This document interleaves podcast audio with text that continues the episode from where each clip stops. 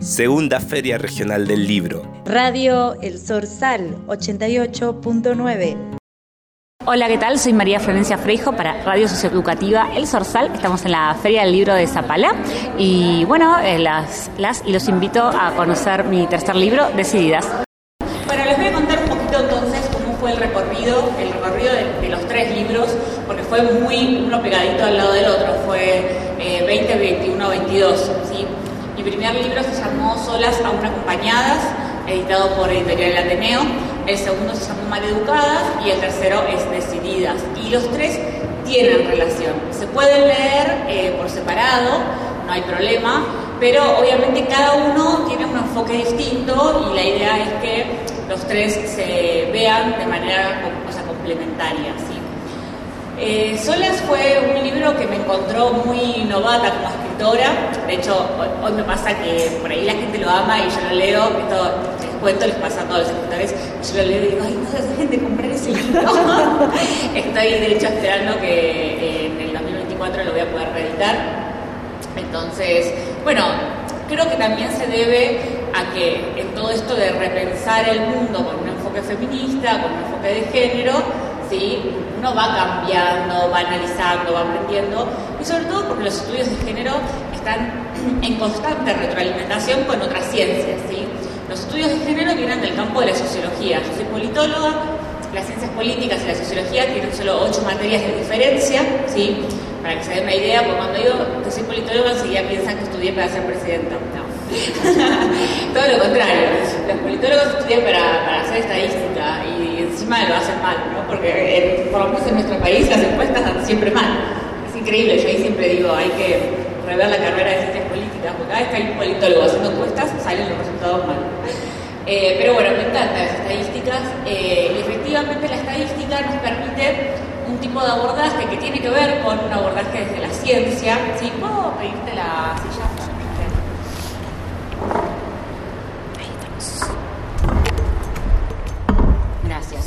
Ay, gracias por apagar eso. Ay, sí, qué bueno. No me había dado cuenta, es como el extractor de la cocina, ¿viste? Que lo pones a allá el olor, pero llega un momento que decís, ¿qué me está pasando?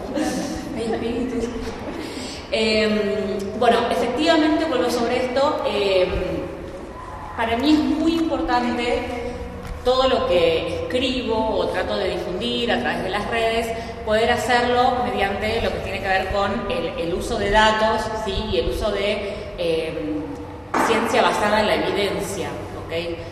O sea, podemos decir un montón de cosas, eh, pero los estudios históricos, antropológicos y los estudios estadísticos, incluso desde la economía, eh, eso mirado transversalmente con un, enfoque de cómo ha sido el rol, no solo de la mujer, sino un enfoque relacionado a la diversidad.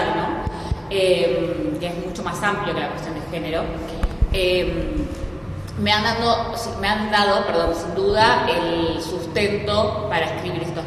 Bueno, Solas aún acompañadas fue una radiografía muy, muy presente, también de un momento personal muy, casi diría de desahogo, donde quería contar un poco el presente de las mujeres en el mundo. Piensen que yo lo empecé a escribir en el año 2019, o sea que ya teníamos el Ni Una Menos, y ya estábamos eh, pasando lo que fue el primer año de lucha por la campaña por el aborto legal seguro y gratuito, entonces también había muchos temas que se habían logrado poner en agenda, etcétera, y para mí era muy importante poder explicar eh, muchas cuestiones que tenían que ver con el presente de las mujeres. El tema es que lo que nos pasa a los escritores, o, no, pero es que cuando terminamos de escribir, eh, muchas veces no terminamos y la editora nos dice, basta Flor, es hora de entregar el libro, te calmas. Y eso me ha pasado en estos tres libros, me cuesta soltarlos porque quiero seguir contando. Entonces después de Solas me había ya quedado muy presente, eh, yo quería escribir de eso el por qué, ¿no? Y analizar cómo había sido la educación, tanto de los varones y de las mujeres, para entender la educación como una variable ¿sí? sociológica que efectivamente yo la veo y veo cómo ha estado dividida, ha formado sin duda el comportamiento de las personas. Las teorías del comportamiento y la neurociencia ¿sí? nos indican que efectivamente cómo nos educan a temprana edad y cómo además esta educación es, ¿sí? tiene siglos, efectivamente hacen que haya un comportamiento distinto entre hombres y mujeres. Ahí, ahí nació, digamos, Maleducadas. ¿Sí? Maleducadas nació muy rápido, o sea, básicamente yo terminé de escribir solas y a los dos meses, tres, yo ya tenía el índice de Maleducadas y ya tenía la bibliografía de Maleducadas, que eso creo que no me va a volver a pasar nunca más en la vida porque, claro, sí, es muy difícil, sí, sí, sí. Ahora todo lo que vino después, que ahora les voy a contar de Decididas, me ha representado un esfuerzo de estudio y cognitivo mayor. Pero bueno, Maleducadas básicamente tiene una parte en donde se analiza cómo se accedió a la educación. Y es un poco la historia de la educación, ¿no? Cómo la educación empieza a ser una educación formal, en qué momento se forman las escuelas, ¿sí? Eh, las escuelas desde una perspectiva del cuidado de la infancia, etc. Y me encuentro, obviamente, que en la época, digamos, de la organización de los imperios, algunos y otros no consideraban que hombres y mujeres tenían que acceder a la educación, ¿sí? Pero en general, en todos había algo en común, que era que alrededor de los 12 años esa educación se cortaba para las mujeres y ya no se les permitía más asistir a eh, educarse, digamos, con los varones. Y por el contrario, por ejemplo, en todo lo que fue eh, el imperio, podríamos ubicarlo en todo lo que es eh, la zona, perdón, la, zona histórica del periodo helenístico, eh, se empieza a educar a las mujeres a partir de los 12 años para lo que es el matronae. ¿sí? El matronae es como una figura, es como la figura de la buena mujer o la mujer ideal ateniense, ¿sí? que es esta mujer cuidadora y de hecho se la educa para eso. Pero también se las educa, por ejemplo, en algunas artes. Y esas artes tenían que ver con el hecho de agradar, ¿no? de, funcionar como una especie de figura del espectáculo. De hecho, a otras mujeres, ¿sí? esto tenía que ver obviamente si eran extranjeras, eh, cómo era su condición económica y demás, se las educaba ¿sí? para ser incluso damas de compañía. Y esta figura, la figura de la dama de compañía, es lo que podríamos conocer hoy como la prostitución VIP. ¿sí? Realmente el en la antigua Grecia había una división muy clara ¿sí? de la estructura social de cómo se dividían las mujeres. Las mujeres se dividían en matronaes, que eran en general la hija mujer más grande o la que le seguía al primer varón nacido. ¿sí? El resto de las hijas les correspondía a veces ir directamente a la casa, ¿sí? a veces como concubinas, o a veces también como esposas, eh, pero iban a lo que era el ginesio. El ginesio era un espacio de la casa, o sea, digo, la arquitectura también me habla de esta estructura social, ¿no? Diferencial. El ginesio era una estructura dentro de la casa en donde solo podían estar las mujeres. Y ahí era, digamos, donde se cocinaba todo, entre comillas, porque efectivamente es donde funcionaba la cocina, el tejido, digamos, el hilado, ¿no? De la época y demás. Es muy fuerte ver cómo esto sigue al día de hoy en algunos países, por ejemplo, de Medio Oriente. La figura de espacios reservados solo para las mujeres, para que no sean vistas por el extranjero, ¿sí? El extranjero, eh, en el sentido no del migrante, ¿no? Sino del hombre que no les pertenece. Así se define. Eh, sigue existiendo este ginesio en, algunos hogares, por ejemplo en Arabia Saudita, en Irán, etc. Y bueno, el velo de alguna manera de las mujeres musulmanas que vemos hoy, que está tan ¿no? en disputa, etc. Bueno, también es una cuestión cultural que tenía que ver con esta separación simbólica entre hombres y mujeres, donde se consideraba que a determinada edad hombres y mujeres ya no tenían que este, estar, digamos, unidos públicamente. Y obviamente también va a ser la inauguración y cómo se institucionaliza ¿sí? esta separación de la mujer en el espacio público y cómo se naturaliza esta separación de la mujer que no va a poder pertenecer al espacio público. Después hay algunas diferencias, ¿no? Ya en el Imperio Romano, por ejemplo, ya un poquito más avanzado, se encuentra con que a algunas mujeres se les permitía acceder a la educación, incluso seguir, ¿no? Este, o sea, ha habido excepciones. Pero lo que yo sostengo, que de hecho lo sostengo desde solas, es que las mujeres que han podido destacarse y demás siempre se han destacado desde su carácter de excepcionalidad, ¿sí? que han tenido que tener una posición de muchísimo privilegio o una posición realmente muy extraordinaria en imponerse también en esos Em, la realidad es que hay una narrativa continua dentro de la historia en donde cuando se evidencian mujeres que han sido extraordinarias y que se han tenido que imponer y demás, han pagado un alto costo. Esto es lo continuo, digamos. Muchas mujeres, yo siempre las, digo que en el, libro están, agarro ambos casos, pero las que se han animado a escribir, Aspasia, yo cuento la historia de Aspasia, ¿no? que, que es conocida como la prostituta de Pericles, pero en realidad fue una oradora excepcional, este, Hipatía de Alejandría, eh, bueno, mujeres que vinieron después también, Idelga de Bingen, eh, Cristín de Pizán, hay tantas mujeres que han logrado eh, hablar incluso de la condición de la mujer, porque no era solo ¿sí? ponerse a como espacia y a charlar con Platón, era también ¿sí? hablar de la condición de la mujer. Bueno, hasta acá estamos. Y después, en Maleducadas, hay una parte que es más actual, sobre cómo se nos educa entonces ahora. O sea, a ver, en el medio hay un punto, ¿sí? Las escuelas de señoritas, ¿ok? Las escuelas de señoritas son las escuelas que fueron nuestras abuelas, no estoy hablando hace millones de años atrás, digamos. Eh, era esto de... que encima es muy loco, porque yo fui a... esto voy a contar, fui a colegio técnico, o sea, hago... puedo hacer una instalación eléctrica. Eh, pero claro, en general, como el colegio técnico era solo de varones y se empieza a ser mixto, cuando de hecho yo empiezo a asistir, hace un par de años antes, lo que habían hecho era como hacer un apartado, porque a las chicas no les interesaba la tecnología, entonces vos podías ir a hacer como de carpintería y hacías una cajita para la belleza, para ponerla. Ya no sé qué decir. Para guardar así. No, tal cual. Este, y yo era la rebelde que hacía el banco, el banco plegable.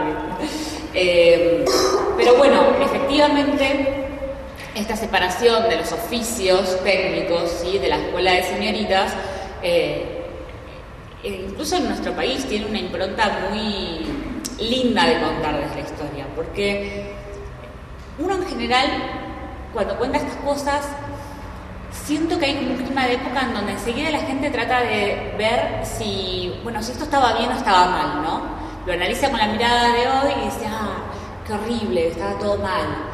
Pero, por ejemplo, si nos ponemos a pensar, la entrega de máquinas de costura que hizo Eva Perón a la sociedad, digamos, de, las mujeres y, del empleo doméstico, y además como Eva Perón habló de las empleadas domésticas, de las empleadas de las casas particulares, ¿sí?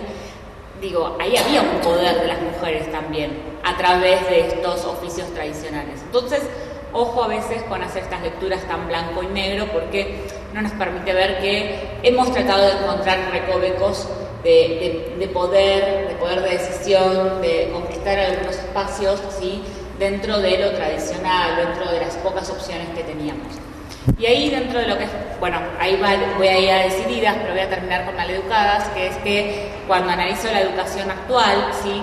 que se me ocurre la mejor idea de ponerme a ver qué está pasando en las redes sociales. Y ahí necesito whisky más que un té. Realmente, ¿eh? qué complejo, qué complejo. Basta con abrir TikTok y decir, volvimos a la época de, ¿no? de la belleza extrema. Em, las redes sociales son una forma de educación. Hoy podemos encontrar dos formas de educación, la educación formal y la educación informal. Y la educación informal es la que más educa. Es todo lo que no vemos, porque no sabemos qué educa, entonces lo hacemos pasar por entretenimiento, pero está ahí formando. Cuando yo tengo una publicidad y en esa publicidad eh, el mismo producto es eh, publicitado de manera distinta para hombres o para mujeres, digo, los... Eh, es increíble, ¿no? Pero las maquinitas a afeitar, ¿no? Las rosas y las celestes, este, las mujeres florcitas, etcétera, etcétera, y con más suavidad, y ahora le pusieron no sé qué, es la maquinita a afeitar que la de los varones, pero cambia obviamente la narrativa sobre cómo se habla de ese producto, y los productos también tienen un sexo, un género asignado, ¿sí? Hay un estudio que yo cito en Decididas, eh, que se, se hizo en la en la Universidad de Alemania, de Hamburgo, perdón, no me acordaba, que no para, no era en la de Hamburgo, eh, era en Estados Unidos, no puedo acordar ahora la universidad, pero bueno, está citado ahí, lo pueden encontrar y lo pueden googlear, es un paper súper interesante en donde estudiantes de diseño industrial lo que hicieron fue tratar de demostrar cómo las personas asociaban el funcionamiento de, de los productos de acuerdo al género con el que asociaban ese producto. Y lo que hicieron fue hacer un taladro, ¿sí? un taladro tipo Bosch, lo rediseñaron y le pusieron una estética que hacía que el taladro tipo Bosch pareciera como un secador de pelo, un producto de belleza femenino, ¿no? Era como, de hecho está la foto, es súper interesante, pero realmente es un taladro que parece, no sé, la pistola esa, ¿viste? Para secarte las uñas, blanquito, celeste y demás. E hicieron una mini pimer, ¿sí? Tienen todos como la mini pimer. le hicieron como el taladro Bosch. Vos ves la mini pimer y es como, decían, super armatosta, verde oscura, con el botón naranja, etcétera. Bueno, lo que encontraron es que llevaron estos productos a una feria en donde le permitieron a los posibles consumidores que los probaran a ver qué pensaban de los productos. ¿sí? Encontraron que la gente se volvía loca por la mini pimer. Me parecía que era una mini pimer impresionante, la mejor mini pimer del mercado. Y encima es muy gracioso cómo asociaban, obviamente inconscientemente, porque los investigadores en ningún momento le contaron cómo era el estudio, asociaban esto, ¿sí? Eh, con qué, bien cómo penetra la mini pimer, ¿no? Con palabras que están muy relacionadas a la masculinidad, etc. Pero también la contrapartida de esto fue que al taladro no le fue nada bien. ya ni bien agarraban al taladro, este, el taladro feminizado, podríamos decir, eh, le empezaron a decir que el taladro no tenía potencia, que no podía penetrar bien la pared, había un tema, parece, con la penetración en el imaginario, eh, y sobre todo utilizaban características femeninas o infantiles para describirlo. Es para niñas o niños, hay una señora que dice, hasta yo puedo usarlo. Eh, de hecho, creo que esa, ese paper lo pongo en un capítulo que se llama Todas y todos somos sexistas, ¿no? Y ahora voy sobre esto. Porque en Decididas lo que me interesó que, que, pudiésemos abordar es, bueno, ¿cómo hacemos para cambiar esta realidad? ¿Cómo hacemos para cambiar esta educación? Porque esta educación se sigue reproduciendo.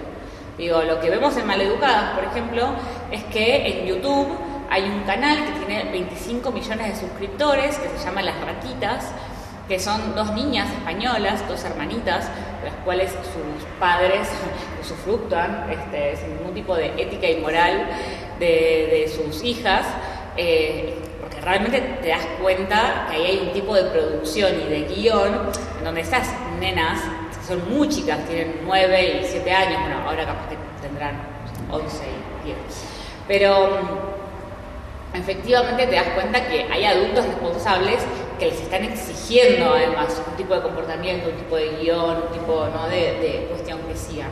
¿Y, de qué se trata el canal? Básicamente nenas que se enojan eh, por la ropa que tienen, por la imagen, se miran al espejo y se sienten que están feas, entonces de repente les aparece todo un placar eh, con un montón de, de, ropa, gente con mucha plata claramente, gente con mucha plata que está al pedo los padres invierten en bolsa y estaban encerrados en su mansión gigante donde grabar y dijeron, che, ¿qué podemos hacer?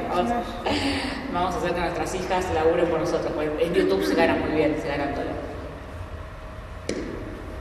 Pero esto que parece tan inocente, en realidad ustedes busquen los canales que ven las niñas de menos de 10 años y todos se tratan de lo mismo, de un consumo excesivo. Son todos, ¿se acuerdan de la publicidad de Galicia, Claudia, que se enojaba y salía a comprar compulsivamente, etcétera? Bueno, son mini Claudias, ¿sí? que están ahí enojadas. Y hay otro canal que se llama eh, Diana y sus amigos, creo, Diana y no sé quién, que es de Diana, que es una hermanita y el hermano le va ensuciando toda la casa, entonces ella le tiene que ir explicando cómo hay que ir limpiando y ella va limpiando, frenética, o también se ve al espejo y no se gusta, entonces golpea el espejo, en toda una situación pseudo dramática. Diana tiene cuando graba eso no más de siete años. Entonces esto es lo que evidentemente está, está educando.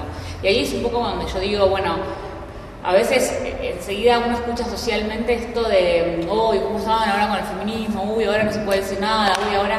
Miren que esto no es, o sea, lo normal. Digo, esto de ahora no es lo cotidiano, ¿eh? O sea, el mundo está girando y las cosas no están cambiando tanto como creemos. ¿Sí?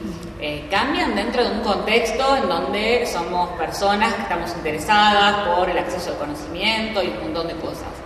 Pero fuera de eso, o sea, digamos, y ni hablar si empezamos a analizar la avanzada de derecha que hay en el mundo, la mirada despectiva con respecto a los eh, enfoques de género y la diversidad, etcétera. Entonces, ojo, porque a veces creemos, ¿no? Ideología de género. Bueno, a ver, una ideología es un aparato, este, una estructura enorme que se impone, que se impone dentro de una situación de hegemonía, etcétera.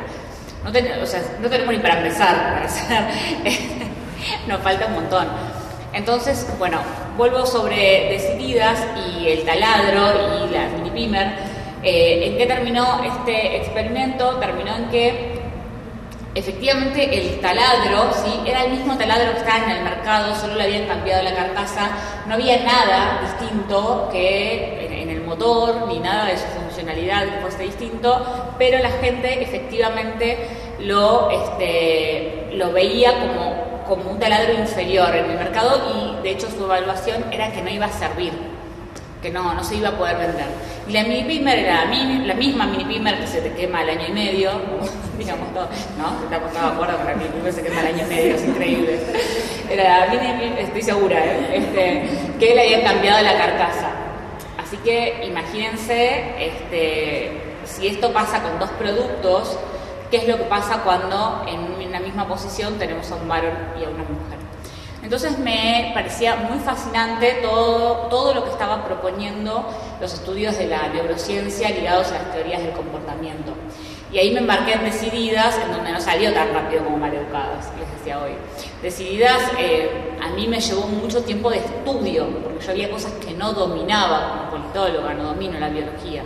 Entonces de repente para mí leer las conclusiones de un paper es súper sencillo, estoy acostumbrada, pero leer el proceso metodológico para ver por qué llegaron a esas conclusiones, no. Y el proceso metodológico a mí me habla de la veracidad o no, ¿no? más allá de que un paper está publicado en la revista Science, en Lancet, etcétera, son papers que están revalidados por la ciencia, pero lo quiero poder entender para poder explicarlo. ¿no? Entonces, bueno, efectivamente me embarqué en este mundo y del que no quiero salir nunca más porque me parece impresionante y en donde, bueno, cuento varios estudios, uno que es muy, muy famoso, que seguramente me escucharon hablar en las redes sociales, es el efecto Johnny Jennifer.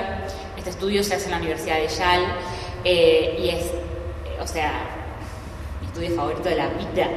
Andaría, lo tengo que imprimir y repartir tipo panfleto pero eh, a 65 docentes varones y 63 docentes mujeres, ¿sí? Que son docentes de universidades, de otras universidades muy prestigiosas, se les da la posibilidad de elegir un ayudante de laboratorio. ¿sí?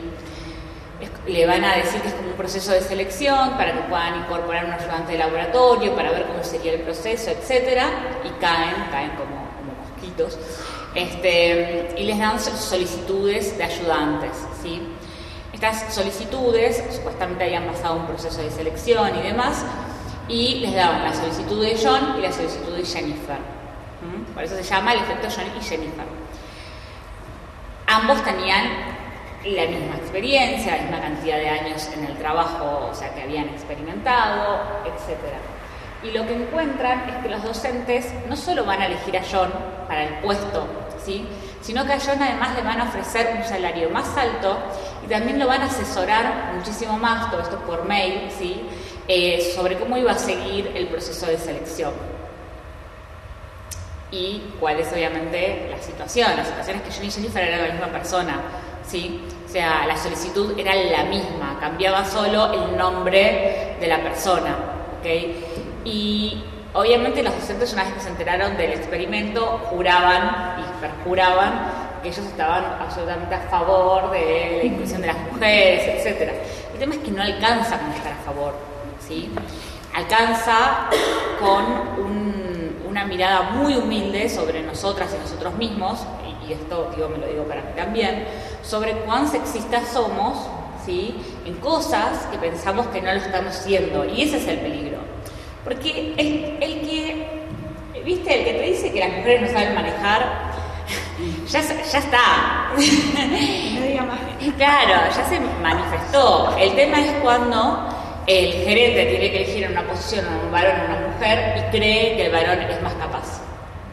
¿Sí? Y jura y perjura que es más capaz. Y en realidad lo que hay ahí es un sesgo de género. Digo, puede ser que haya un varón que sea más capaz, por supuesto, pero lo que me dicen las estadísticas, porque aunque hay que contrastarlo. Hay que contrastarlo con que las mujeres en todo el mundo, en todas las empresas multinacionales, no superan el techo del 20%, el llamado techo de cristal, ¿sí? Posiciones de poder y de decisión. En general están como gerentas, pero de mandos medios para abajo, ¿ok? Y en general liderando equipos que también son equipos feminizados.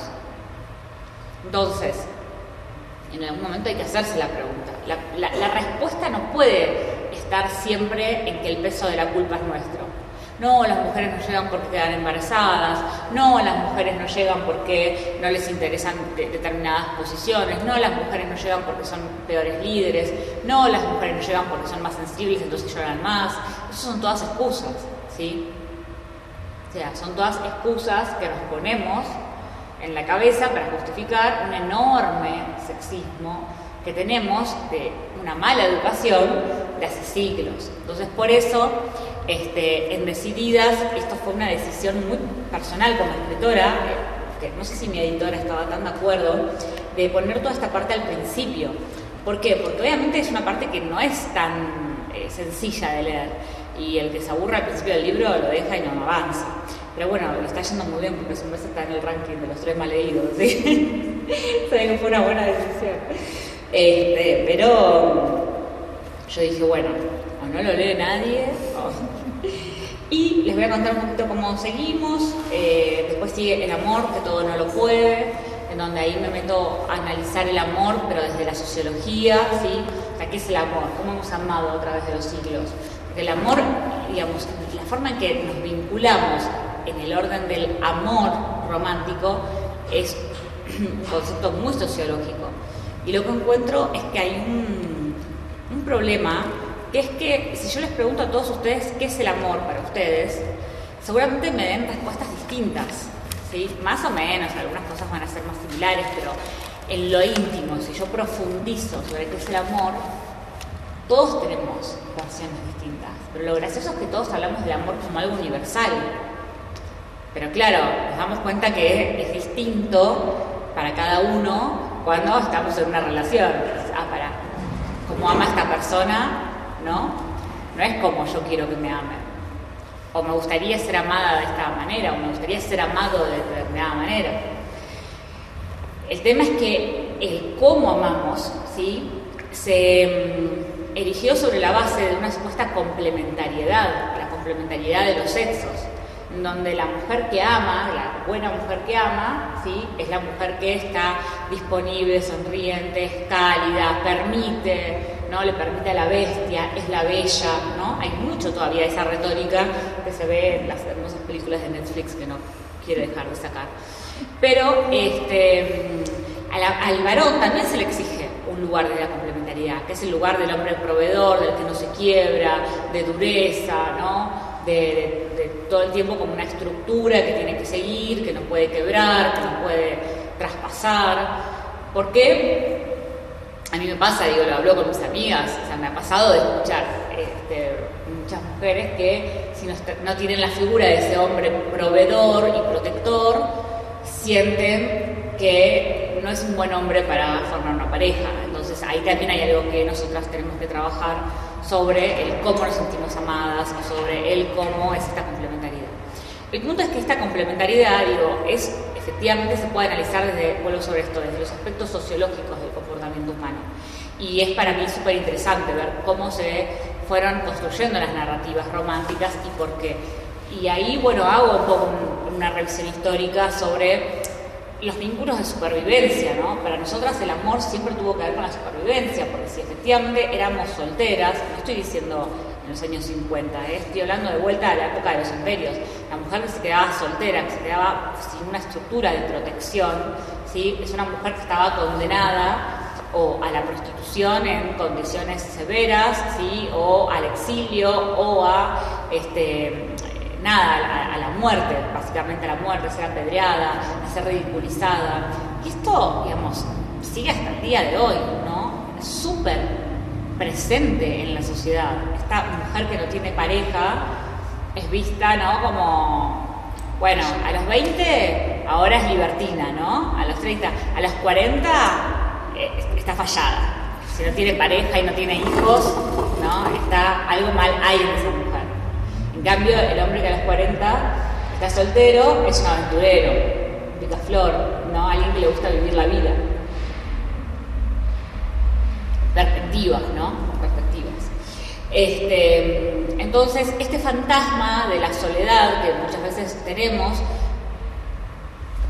yo trato de salir de un tipo de lectura que las mujeres han tenido por años, que es una lectura para mí muy sosa sobre, este, bueno, liberate o, eh, no sé, hay un montón de lecturas. Otro día veía una influencer que te enseñaba a cómo hacer tu mejor versión para ofrecérsela a una pareja, ¿no? Como, sí, abren los ojos, tiene un montón de seguidores. Eh, cuando me vean haciendo eso, Pero efectivamente, este, todavía hay una lectura, una narrativa que se nos a las mujeres muy del amor romántico sobre, que encima ahora se disfraza de individualidad, ¿no? De empoderate, libre, cuando, cuando seas tu mejor versión ahí vas a encontrar a alguien que te compre. Porque siempre al final del camino te va a encontrar a alguien, o sea, déjame en paz. claro, soy Víctor Sueiro, al final del camino tiene que haber alguien, ¿no? Pero por favor, además qué miedo. Este, pero siempre no está como esa fantasía. Y mm, a mí lo que me interesa es que las mujeres entiendan que la soledad se nos vendió como un dispositivo de disciplinamiento. Que sí. está la versión negativa de eso, que es que si no, si vos individualmente no mejoras, lo que atraes es malísimo, entonces casi que te lo mereces porque no te esperaste. Total, bueno, ahora están las teorías de la atracción, ¿no? De que el que viene, el que viene es un reflejo, ¿no?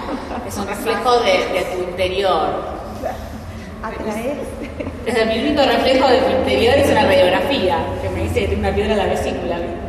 Este, no, a ver, hay que tener mucho cuidado con esto que se nos vendió siempre las mujeres, ¿sí? Y con estas narrativas que nos vuelven a poner en el lugar de las especialistas en el amor, porque en definitiva lo que habla este capítulo es que las mujeres tenemos que seguir siendo las especialistas en el amor y tenemos que seguir educando a los varones para que sean más sensibles, para que hablen más, para que como que somos el ejército ¿no? amoroso de ángeles este, que tiene que cambiar el mundo. Y de hecho, digo, el 80% de las los voluntarios en el mundo son mujeres, ¿no? Este, hay una relación de las mujeres con la solidaridad, esta Madre Teresa de ¿no? que, que esta Lady Di que se nos ha vendido como la figura de la buena mujer que hay que seguir, etc. Y esto me lleva a otro lugar del libro, que es el lugar del dinero. En realidad es el fin del la parte del sexo, pero el lugar del dinero es se nos presenta a las mujeres como algo antagónico, ¿sí? O sea, básicamente la buena mujer tiene que estar eximida del interés por el dinero. La mujer que está interesada en el dinero, en concentrarlo, en invertirlo y demás, es una. ¿no? Ayer justo tuve una reunión con una multinacional, pues yo capacito empresas, y, y la chica de diversidad con quien estábamos hablando dice, no, estamos contentas porque pusieron, la empresa es muy machirula, le pusieron a una gerenta que tiene abajo todos varones, entonces es increíble, pero lo que sí es durísima, tiene que ser durísima, porque si no se la llevan puesta, me dice. Yo, o sea, lo digo ahí en el libro, a veces es como el huevo o la gallina, ¿no? Digo, ¿realmente es durísima o cómo? No responde al tipo de liderazgo que se espera de las mujeres, afectivo, amoroso, etcétera y demás, la estamos viendo como durísima. Diríamos lo mismo un varón, pero por el otro lado, también es cierto que efectivamente tiene que ser durísima, porque si donde sonreís un poquito te llevan puesta. Entonces, ahí hay una cuestión, ¿no? De, bueno, es el estereotipo o si no me, si no llego a, este arquetipo de mujer durísima, no voy a lograr el puesto de poder, ¿no? Hay como un, tema. La otra vez hablaba también en una capacitación el, fantasma, ¿no? De, la arpía, la jefa que es arpía.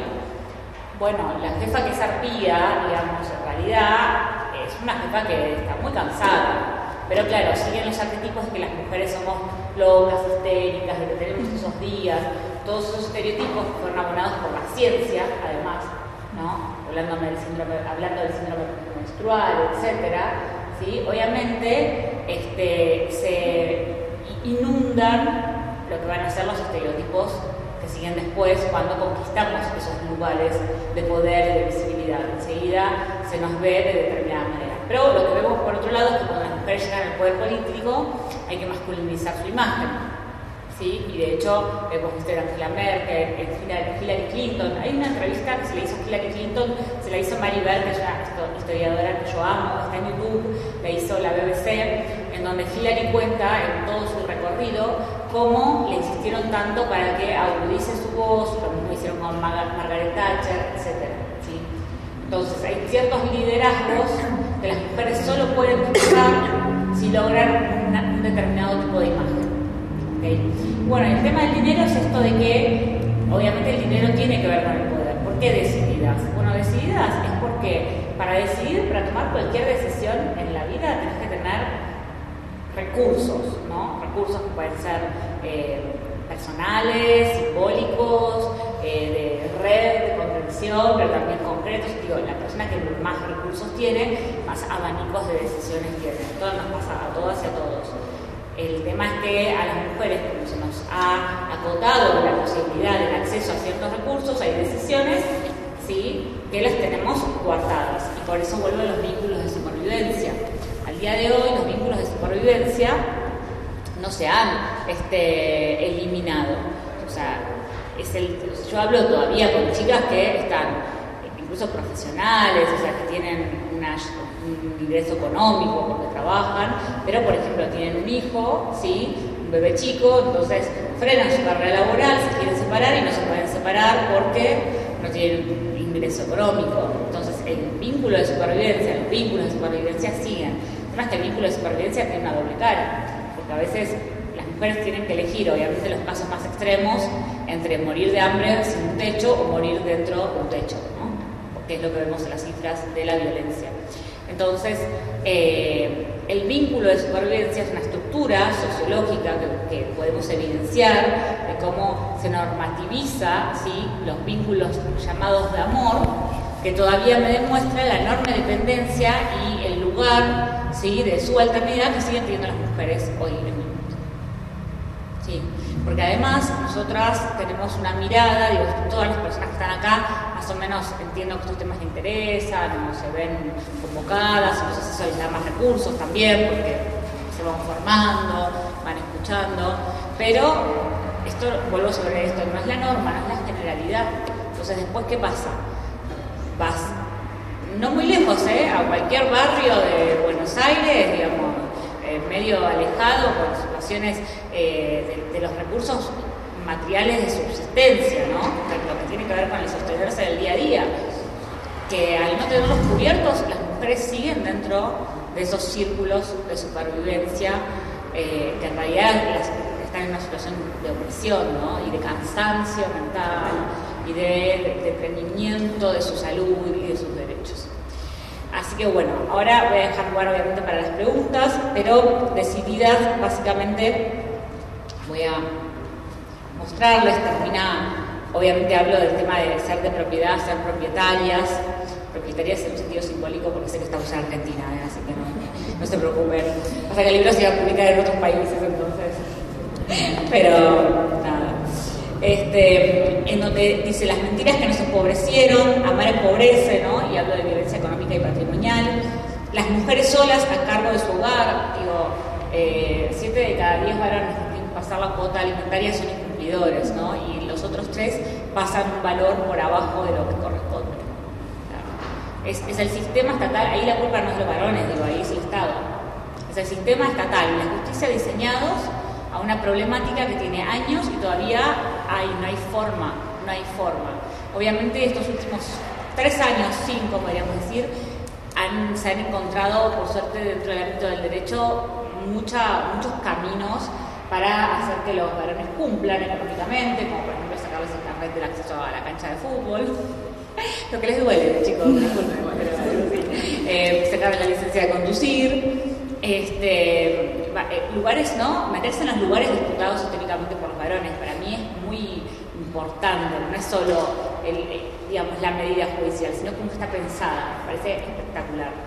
Eh, y después, bueno, hay una parte, un epílogo que habla de alzar la voz, claves para las decididas, en donde cuento esto de que en general se cree que las mujeres somos muy charlatanas, ¿no? Y que hablamos mucho, pero cuando se estudia la cantidad de tiempo que las mujeres hablan en lugares de poder, por ejemplo, en diputados, o sea, en las cámaras altas o bajas de los países, o en los directorios de las empresas y demás, las mujeres hablan muchísimo menos y son mucho más interrumpidas.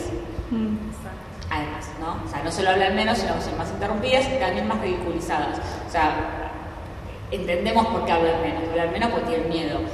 Y lo que sí está comprobado es que la gente que habla más, hombres y mujeres, que suele imponerse más, son las que en general llegan a lugares de representación.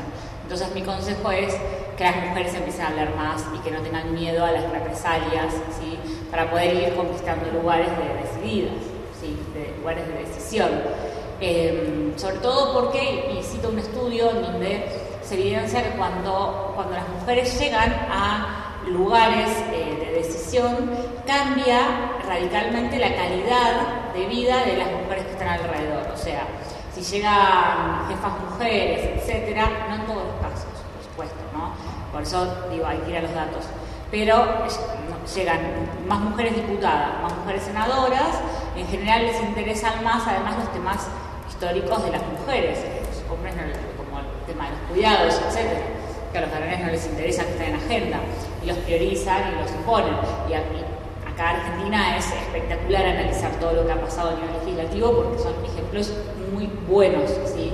Aunque no lo crean, Argentina está súper avanzada en materia de legislación y en materia de mujeres ¿sí? disputando poder y lo que hacen en eh, el legislativo, tanto en la Cámara Alta como en la Cámara Baja. No así en intendencias, ¿sí? todavía nos falta un montón. Todo lo que son intendencias, pueblos, ciudades, eh, está muy concentrado todavía el, caudillismo varonil, sigue muy presente. Pero bueno, vamos, vamos logrando traspasar los techos de cristal, que, que es súper importante.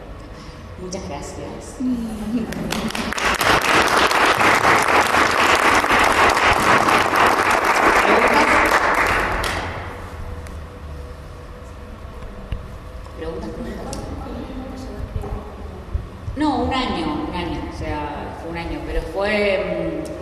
tiempo de lectura. Eh, a ser escritora. En realidad, eh, a mí me gusta divulgar, o sea, hacer divulgación. Y, viste, el medio es el mensaje. Eh, desde hacer un videito para Instagram, estar en el radio o hacer un libro. son, para mí son como estructuras que te permiten dar ese mensaje sin duda la escritura es la que prefiero, ¿no? Porque es la que me permite ahondar mucho más. Y yo me doy cuenta además que cuando escribo eh, hay algo de mí que está bueno, ¿no? En, ese mecanismo que es la escritura, el pensarse, el frenar, me. Toda la parte del amor fue la que más me costó escribir porque, eh, claro, es muy difícil no caer a veces en cuestiones culturales o de sentido común, ¿no? Bueno, para de vuelta, me posiciono de vuelta en el objeto de estudio, tenés que ir al método, digamos, utilizamos que necesitamos en las ciencias sociales para, este, para hacer el oficio de sociólogo, diría Gutiérrez. Este, así que, bueno, hay, hay mucho, mucho recorrido este, para, para llegar acá. Y ya estoy pensando en el próximo, así vamos a ver cómo seguimos. Eh, ¿Preguntas? ¿Los varones? Sí, no hablaste de nuestra vicepresidenta. ¿Vos crees que está masculinizada su figura? Creo que justamente como ella no masculinizó su figura, pagó el costo de eso. Mm. Eso creo. En cambio, digo, tanto voy a poner dos antagonismos, voy a poner a María Eugenia Vidal y a Cristina, ¿no? Para que salgamos de lo partidario. Eh, María Eugenia Vidal jugó con el rol que se espera de la mujer en la política, ¿no? Fue la leona, la madre con las dos hijas, poco maquillaje, una figura eh, austera en la ropa, etcétera, ¿no? Que, se pide, se pide que la mujer demuestre como humildad, ¿no? Si encima vamos a estar en un lugar de poder, por lo menos te bajar los humos.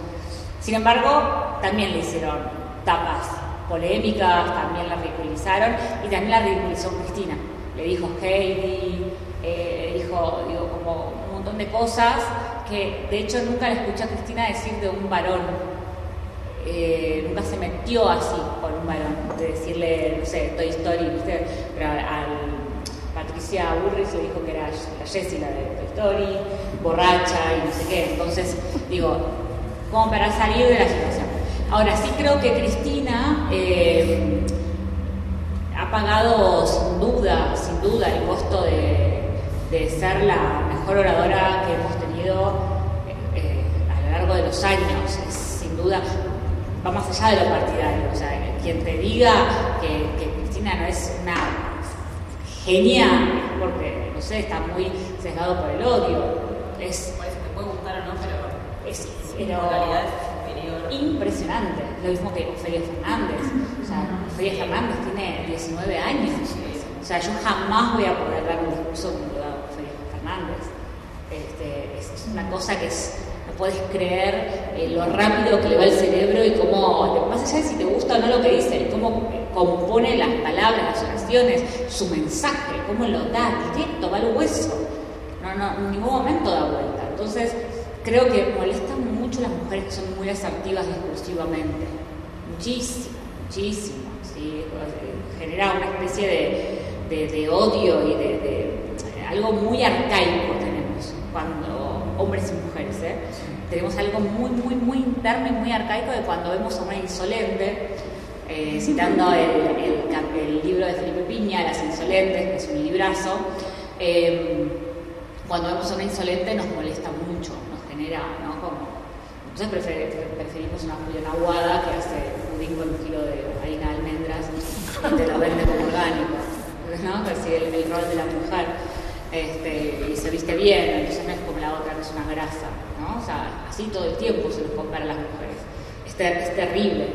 Eh, y obviamente, ustedes saben, yo no lo toqué en decididas, pero en maleducadas un poco sí. Yo hablo mucho de la competencia femenina, mucho, como una de, de las violencias que instrumentalizan la violencia de género. ¿sí?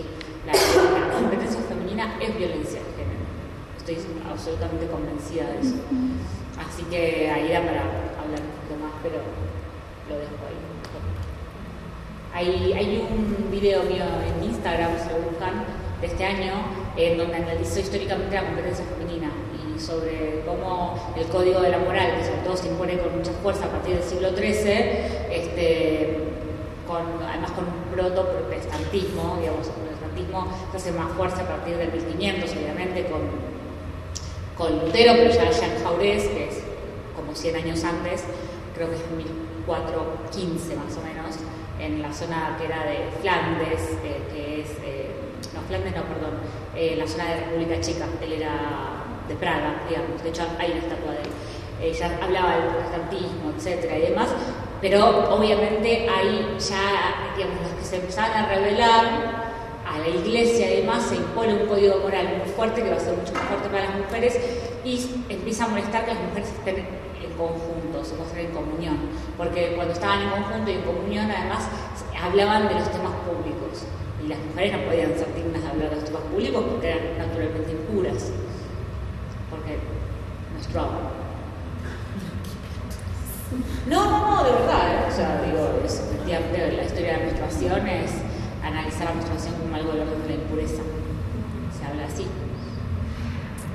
así. Muchos años antes del 1300, de hecho.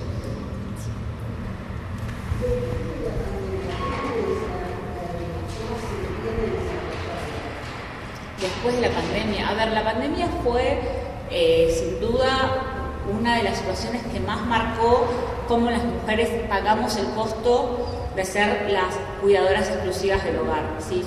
Eh, yo contaba una vez que se hizo un estudio sobre las publicaciones científicas de España y los varones habían logrado publicar en un 25% más y las mujeres, por el contrario, habían reducido su tasa de participación en publicaciones científicas en un 15%. O sea, los varones habían podido publicar más y las mujeres menos. O sea, tras que encima somos menos en la carrera científica, es tremendo ese porcentaje. ¿Por qué? Porque estábamos con los pibes del colegio, la casa, etcétera, ¿no? Que todos los días estamos con los pibes del colegio, la casa, pero ahora se mezclaba todo, no había otras cuidadoras que en general son mujeres también, las escuelas, etcétera, o, las abuelas. Eh, entonces creo que hubo un retroceso.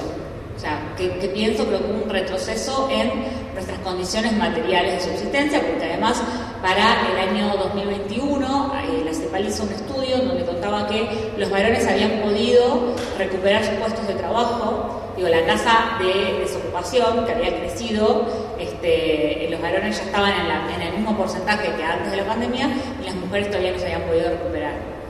Entonces, efectivamente, digo, más allá de qué pienso yo, pienso que hubo un retroceso enorme, tremendo, este, y que cada vez que suceda algo social de, muchísima trascendencia, eh, las mujeres vamos a tener que ¿no? volver a luchar por todas nuestras conquistas.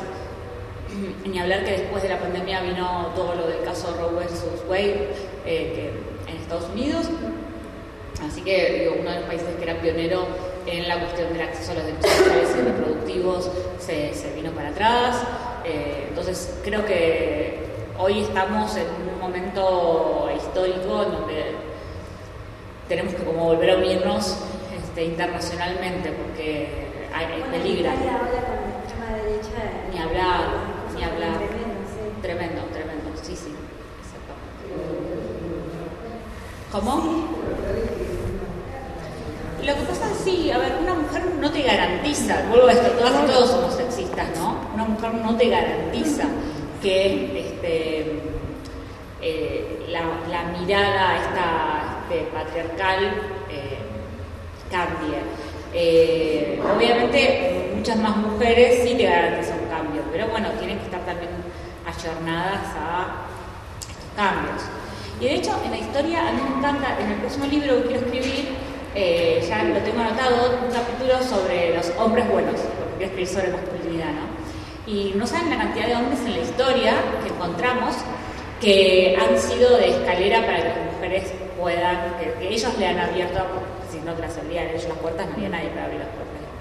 Entonces, también me gusta la historia de esos varones que, como John Stuart Mill, digamos, que le abrieron las puertas a sufragistas en, en Gran Bretaña, etcétera, que, han estado eh, en el momento histórico, porque si no siempre se plantea esto como una dicotomía, pero también está bueno contar ¿no? los varones que sí acompañaron, que sí apoyaron, eh, para que también sirvan de ejemplos.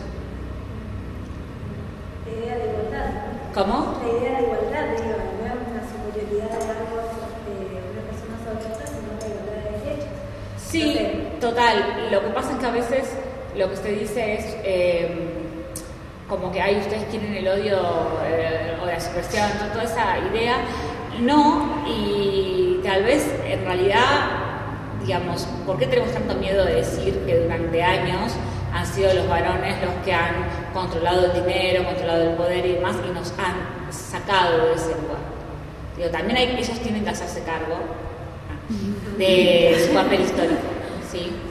Lamentablemente han tenido un papel bastante eh, choto en, términos, sociológicos, han tenido un papel bastante choto con, las mujeres, ¿no?